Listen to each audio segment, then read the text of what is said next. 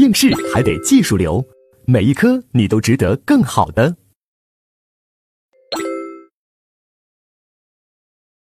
好，那接下来我们就看第六节敲诈勒索罪。啊，敲诈勒索罪相对来说也是比较重要的。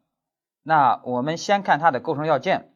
啊，二百三十一页四部曲啊，行为公式四部曲，一定要把它在理解的基础上要把它记住。第一步是什么呢？带着非法占有财物的目的实施一个恐吓行为。第二步是什么？使对方产生恐惧心理。第三步是什么？对方基于恐惧心理而交付财物。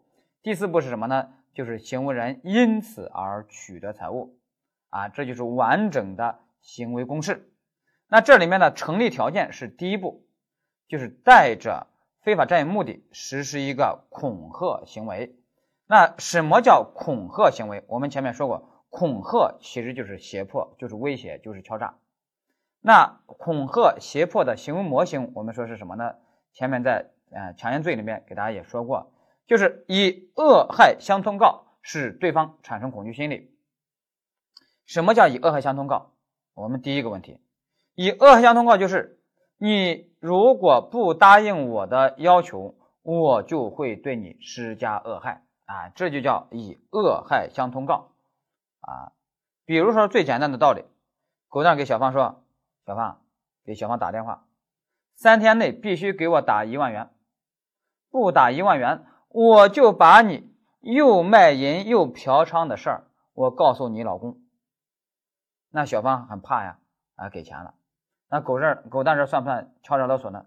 算敲诈勒索，这就是以恶相通告啊，恐吓胁迫是吧？这个好理解。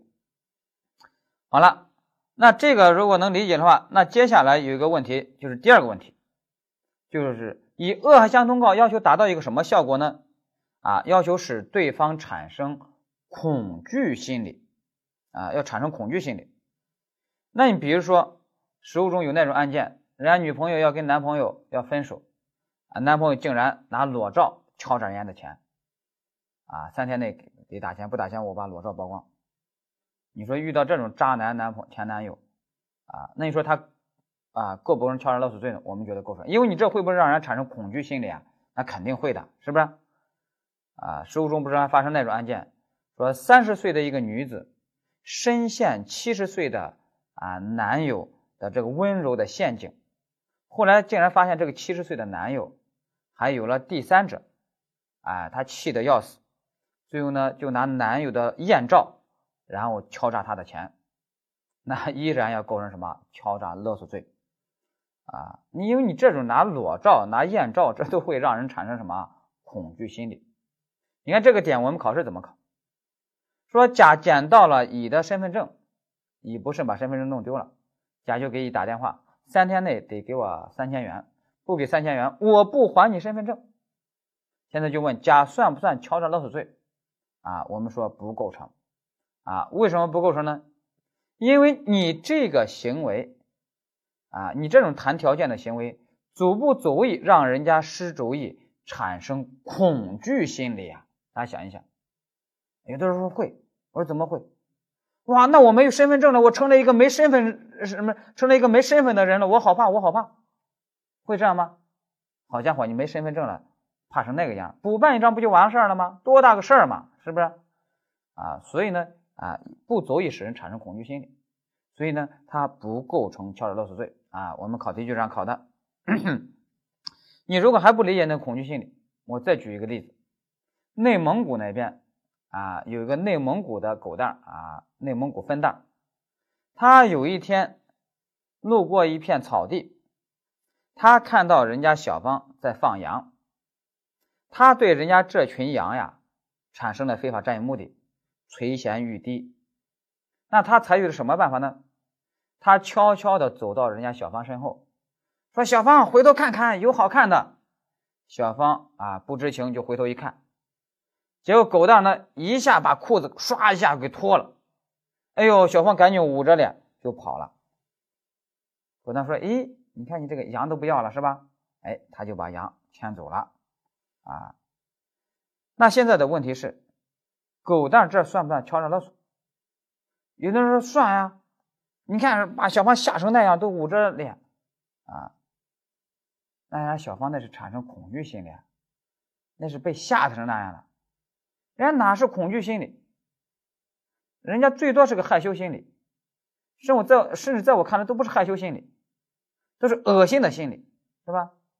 人家小芳又不是没见过世面，人家有啥好恐惧的，是吧？所以呢，这不算恐惧心理，这就不是敲诈勒索罪。那你这时候把人人家羊牵走了，那你是什么？那你就是盗窃，因为人家小芳又没有，虽然跑的稍微有点距离，人家又不是完全啊跑回家，那人家还在附近啊。那这时候人家还在占有啊，那你把人羊牵走了，那你就什么？就是盗窃啊，盗窃罪啊。大家想一想，那个顺手牵羊那个成语表达的就是盗窃还是敲诈还是抢劫啊？顺手牵羊表达的往往都是什么？盗窃，明白吧？啊，所以这里面是盗窃罪啊，它不是侵占罪，因为人家小芳并没有失去占有。好了，这是我们说的这个成立条件。接下来我们看既遂条件。既遂条件就是要求什么？这个四部曲里面的第三步，就是对方基于恐惧心理而交付财物啊，必须基于这个心理，要有这么一个逻辑关系。那你比如说狗蛋。他是狗仔队里面的战斗机啊，狗仔嘛，那我是狗仔中的狗蛋呀。他有一天呢，就给女明星小芳打电话，说：“小芳，我啊，现在已经掌握了你和一个男明星的一个私密的啊照片啊，而且呢，还是有点艳照啊，不雅照。三天内不给我一万元。”啊，我就把这些照片曝光。人家这个女明星心想：“嘿，我本来就想找人曝光，啊，本来就想炒作这个事儿。行，刚好给你一万元，啊，你去帮我给曝光吧。那你说狗蛋收了这个钱，算不算敲诈勒索罪的既遂呀？啊，不构成既遂，因为人家是不是基于恐惧心理给的钱呀？不是的，那你就不是既遂。那你敲诈勒索勒索罪成立了没有？那你当然成立了，因为你带着非法占有目的已经实施了恐吓行为了啊，第一步已经打勾了，这个罪已经成立了。只是现在呢，人家没产生恐惧心理，人家没有基于恐惧心理给钱，那你这个时候呢，你还不能构成敲诈勒索罪既遂，虽然收到钱，那这时候只能构成敲诈勒索罪的什么未遂，明白吧？只能构成未遂。好，这就是我们说的敲诈勒索罪的。成立条件和既遂条件要把它整理好。那接下来就是第二个问题：敲诈勒索罪和抢劫罪的区分啊，这也是一个常规考点，也比较重要。那我们说他们的区分呀，真正的区分标准就一个，就是什么？被害人意志自由被剥夺的程度啊，也就这两个罪其实是个程度之分，它没有本质区别。抢劫是什么呢？抢劫是实施暴力、胁迫等强制手段，压制人的反抗，啊，人家被迫给钱。你想压制反抗啥意思？就是你的意志自由被完全剥夺了，也就什么没得选，只好给。敲诈勒索是什么？限你三天内给钱，不给钱我就把你裸照曝光。你想想这是啥？这是没有完全剥夺你的意志自由、选择自由，没有完全剥夺，给你还保留了一定的选择自由。但是你最好给，明白吧？所以我们最后就总结出来，啊，抢劫和敲诈的区分就是一句话，很简单。抢劫是什么？抢劫是没得选，只好给；敲诈是什么？有得选，最好给，明白吧？你把这个能理解，那你像那种收保护费，那就很好理解。那个黑社会来到人家一个店面，啊，老板。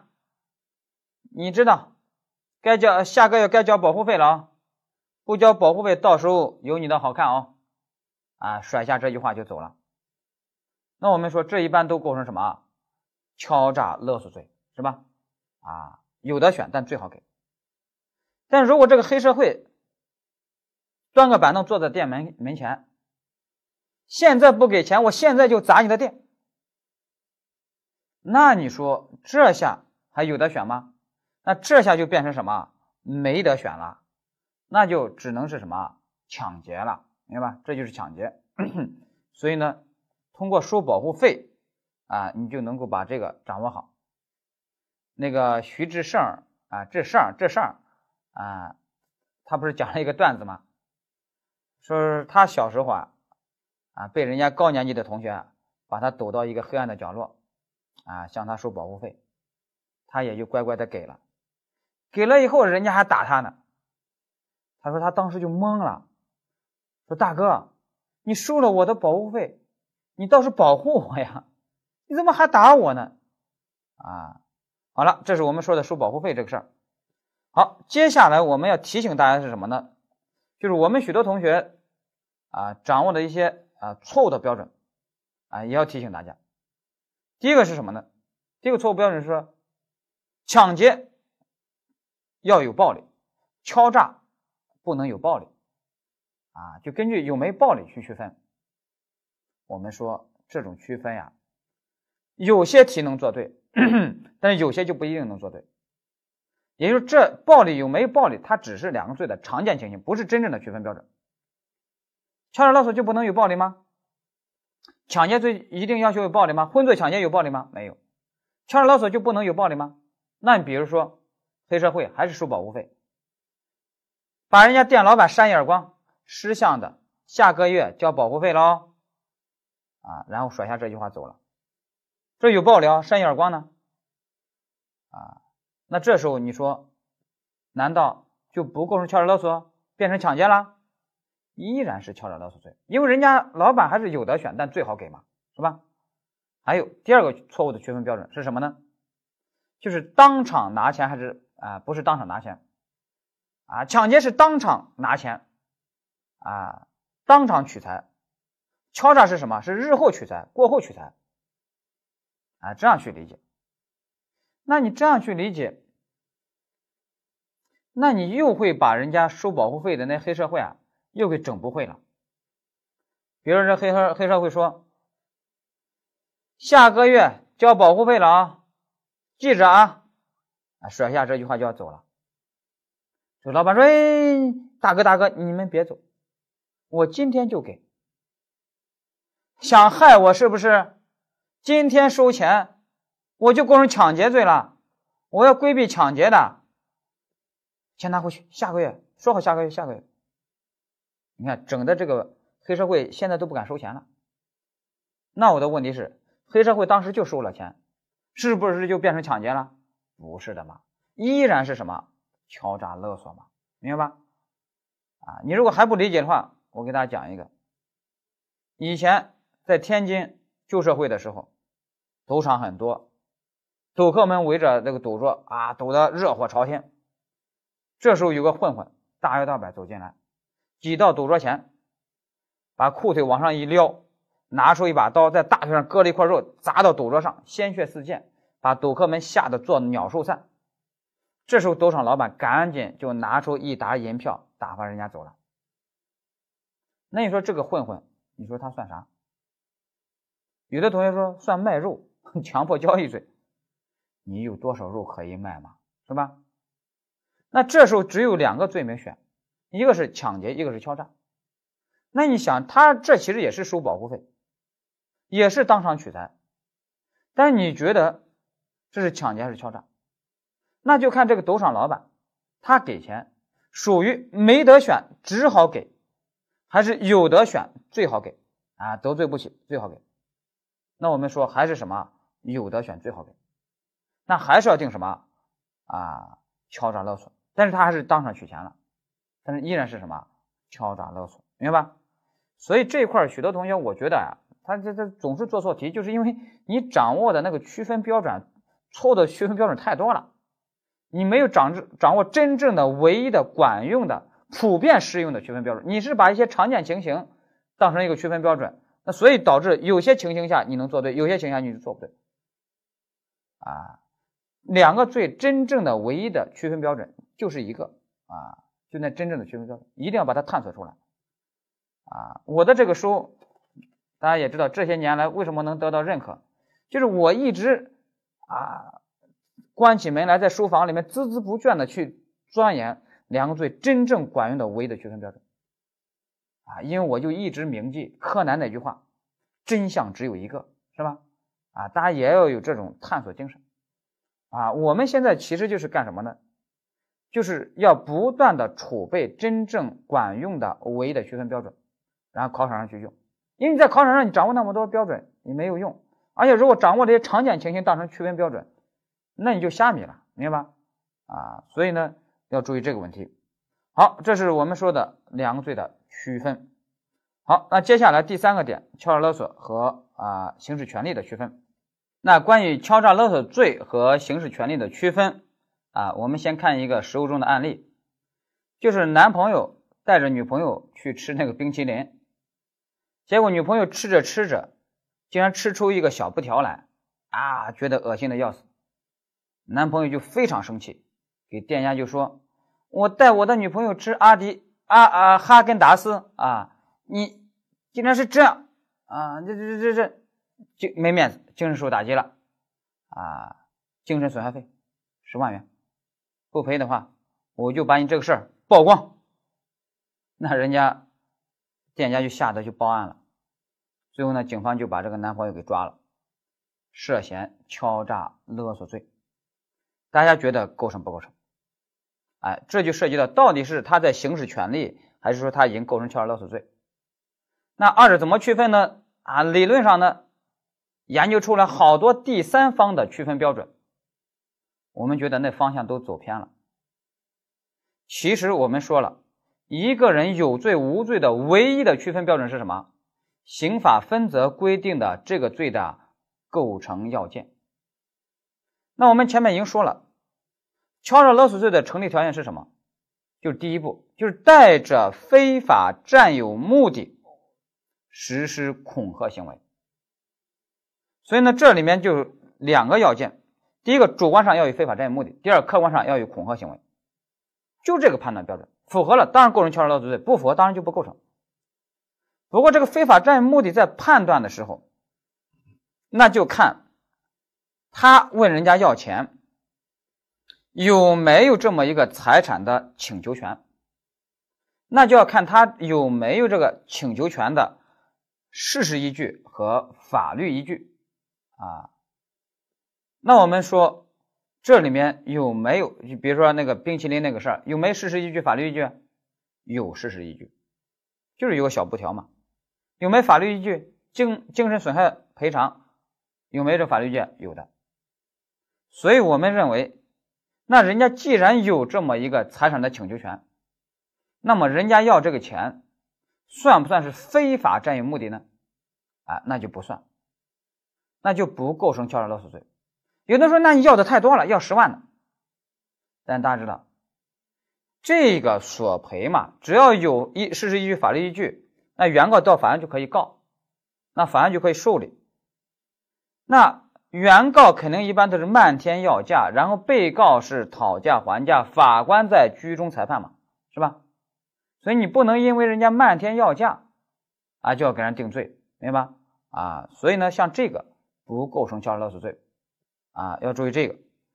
好了，那再我们再练一个，那就是著名的什么吴秀波那个第三者，已经定了敲诈勒索罪，都坐牢了，都出来了，是不是？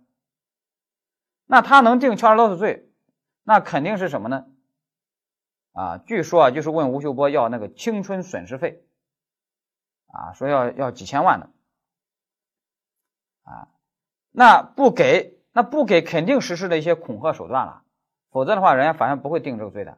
啊，不给肯定就是啊，我把咱们那些啊那那什么丑闻啊什么的，我就给你曝光，是吧？哎，那大家想一想，像这么干够不够敲诈勒索罪？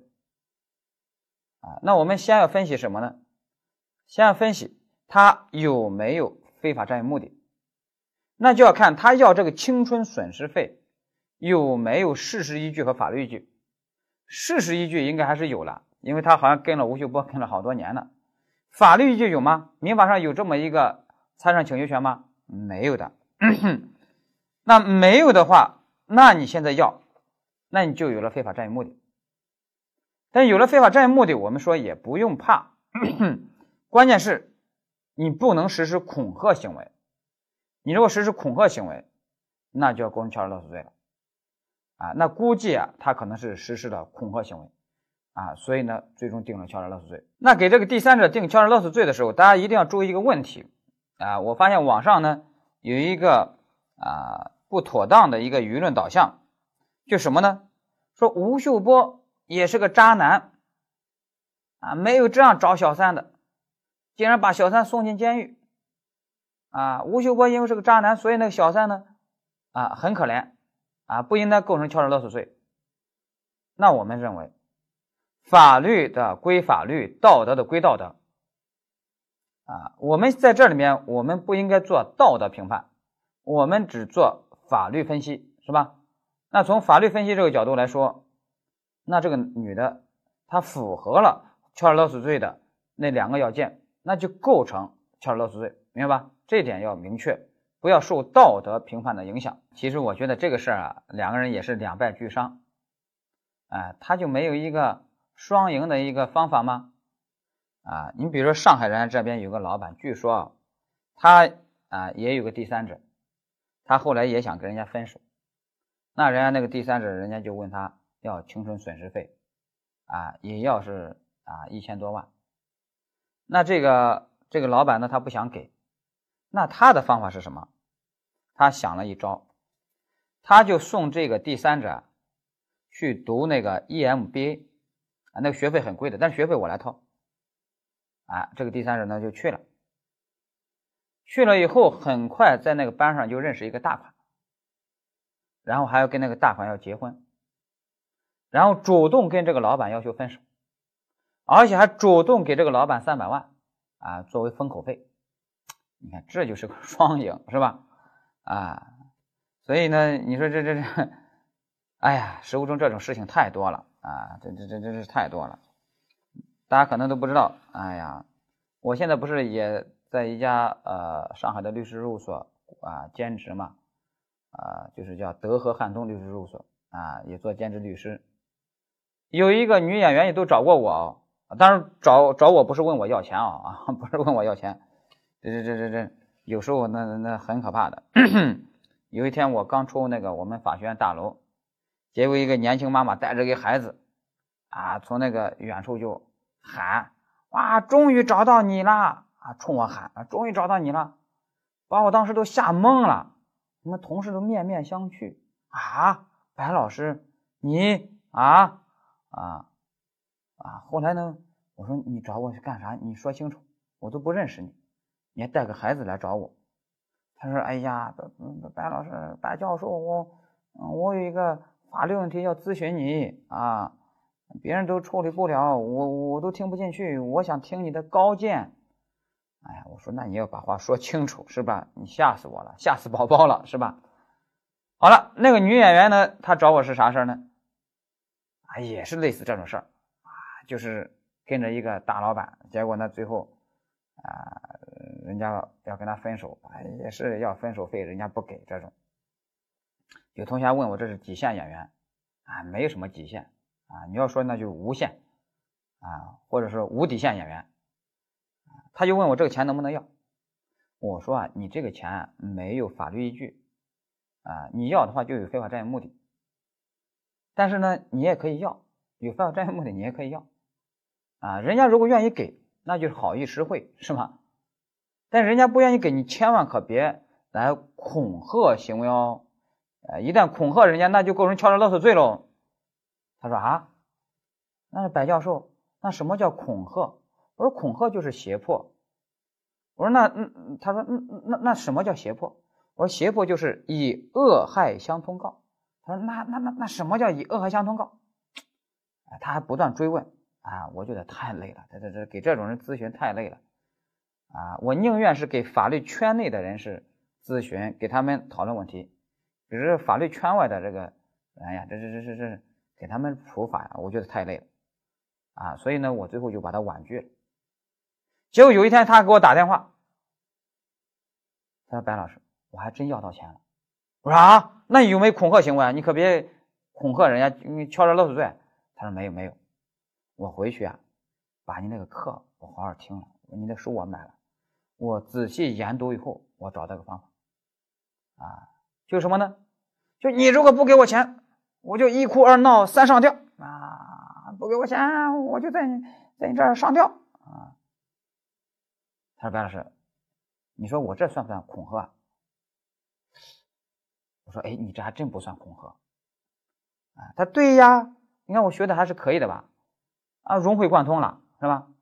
哎，他既然找到这个方法，哎呀，你让我说什么好呢？所以呢，我就有有什么担心呢？就是我这个课呀，去年播放量在 B 站上竟然有，这这这加起来都有七百多万，啊，这个播放量是法考界呃法考的课程里面算是最高的了。但是我一直就有点纳闷，也有点担心，就参加法考的人有这么多吗？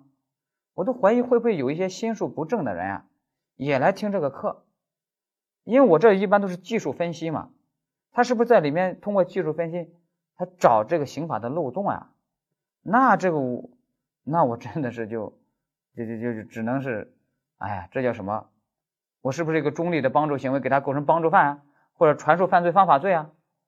啊，那那那那那我这没办法，我这时候那是知识，这这时候平台是中立的，是吧？啊，那那那我实在没办法啊。好了，这是我们说的这个问题啊，敲诈勒索和刑事权利的区分区分标准，我们就讲完了。那接下来第四个问题啊，二百三十三页就是敲诈勒索罪和诈骗的关系。首先，这两个罪虽然有区分，但是我们说这两个罪也不是 A 与非的对立排斥关系，他们完全可以想象竞合。比如说考试就考了什么呢？甲把乙杀死了，带着仇杀的目的把乙杀死，杀死以后，忽然又心生一计，给人家乙的老婆打电话。说我把你老公绑架了，不给钱我就撕票。人家老婆很担心，就给他打钱了。现在就问甲，这时候除了构成杀人罪之外，他构不构成绑架罪呢？肯定绑架罪不构成，因为人都杀死了。那后面这个要钱行为构成什么呢？啊，要钱行为一方面构成敲诈勒索罪，一方面构成什么？构成诈骗罪，也把人家骗了啊。所以呢，怎么办呢？想象竞合择一重。许多同学就问我，这两个罪为什么能想象竞合呢？其实道理很简单，敲诈勒索罪是要让让人产生恐惧心理，诈骗罪是要让人产生认识错误。你就想一想，一个人因何而恐惧？你说一个人在世上因何而恐惧？啊，因为相信两个字因为相信，因为相信才会恐惧。你如果在这个世界上不相信有鬼，你会恐惧鬼吗？害怕鬼吗？不会的。啊，民不畏死，奈何以死惧之，是吧？还有那句话叫什么？无知者无畏。他啥都不相信，啊，那他就无所畏惧，是吧？初生牛犊不怕虎嘛，啊，黔驴技穷嘛，是吧？所以呢，人只有相信，他才会恐惧。但一旦你这个相信是被人家骗了，然后产生了认识错误，然后相信了，又恐惧了，那这时候就既构成诈骗，又构成敲诈勒索，明白吧？啊，这个好理解的，举个例子你就明白了。狗蛋给一个女明星打电话，说我手里有你一沓裸照，三天内打钱，不打钱我就曝光。女明星说不可能。我这么洁身自好，我从不拍那种裸照的，啊，那狗蛋说：“那你不信，当面来验一验。”说行，线下见面一验，啊，一翻一翻翻，这女明星一翻，哇，怎么这么不堪容啊？怎么这么淫秽不堪呀？哎呦，那肯定是我的，啊，相信了，啊，那就打钱了。事后证明还是狗蛋 PS 的，不过他这个 PS P 的还比较逼真。啊，那你说他这时候构成什么？你首先把人骗了，让人产生这种错误，让人相信了。同时呢，因为人家相信了，人家也怕了。啊，那这时候我们说，那是既构成诈骗，又构成什么敲诈勒索？啊，那这时候呢，怎么办？想象竞合，择一重罪论处，明白吧？啊，所以呢，这个不难。我现在要问大家一个实务中的真实的案例，大家要把这个案例还得记住啊，说不定考试会考的。就是有一对狗男女啊，他们合作干什么事呢？就这个男的，他提供当地许多官员的个人信息、电话号码，女的呢拿着这个名单就挨个打。张局呀，你好，然后对方就说：“你哪位？”哎呀，我就是那个会所的小王呀。哦，是小王吧？哎呦，你真讨厌，这么快就把人忘了。你那天真坏。然后对方就说：“有事说事。”哎呀，我最近缺钱花，你懂我的意思。哎，我现在都知道你的身份了，就这样打电话，挨个打。结果过几天，他这个账户呀。还真的收了好多钱，也就是说，有许多那些官员呀，真的是被骗了。他可能就去了那种会所，干那种事儿干多了，他早都忘记了。啊，他呢，为了稳妥起见，是宁可信其有，不可信其无，所以呢，给人打钱。那这些官员既被骗了，也害怕了，害怕人曝光嘛，揭发嘛，所以这一对狗男女。他是既构成诈骗，又构成什么敲诈勒索，是吧？然后想象竞合。但是在这块我们要注意最后一个问题啊，就是有的时候他可不一定两个罪都构成，都想象竞合。你比如说，狗蛋在外面给他老爸打电话，给老狗狗蛋打电话，说：“老爸，我在外面被人给绑架了，你赶紧给我打钱，不打钱，人家就卸我一条腿。”啊，老爸吓得就给儿子打钱，那你说这把老爸也吓得产生了恐惧心理是吧？那你说他这个对老爸构成敲诈勒索罪吗？不构成，他只构成诈骗罪，骗老爸的钱。那他为什么不构成敲诈勒索罪呢？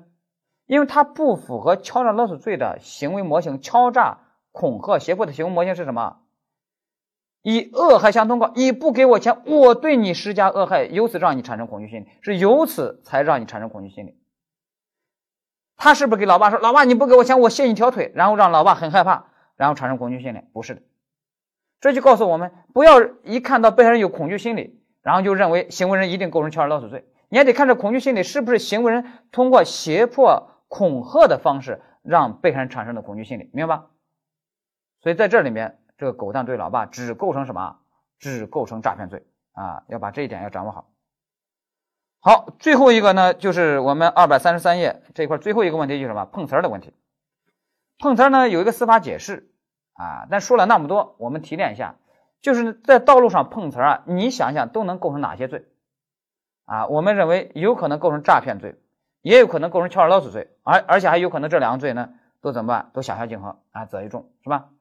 啊，它可以构成好多罪呢。它符合那些罪的构成要件，就能构成那些罪。现在这个碰瓷党，有时候啊，啊日子也不好过，也是发挥拼命三郎的精神啊。有一伙呃碰瓷党，他们为了碰瓷成功啊，不惜伤害自己的身体啊，为了达到逼真的效果，事先呢就把同伙的这个骨头给打断了。然后去碰瓷，啊，我都没想到现在碰瓷行业也都这么卷，是吧？等等等等，那你这么敬业，你干点啥不好，是吧？啊，那你还不如考个司法考试呢，啊，所以呢，我们知道就是碰瓷呀，它可以构成啊诈骗、敲诈勒索，也有可能想象竞合。好，这就是我们说的敲诈勒索罪的考点，我们就讲完了。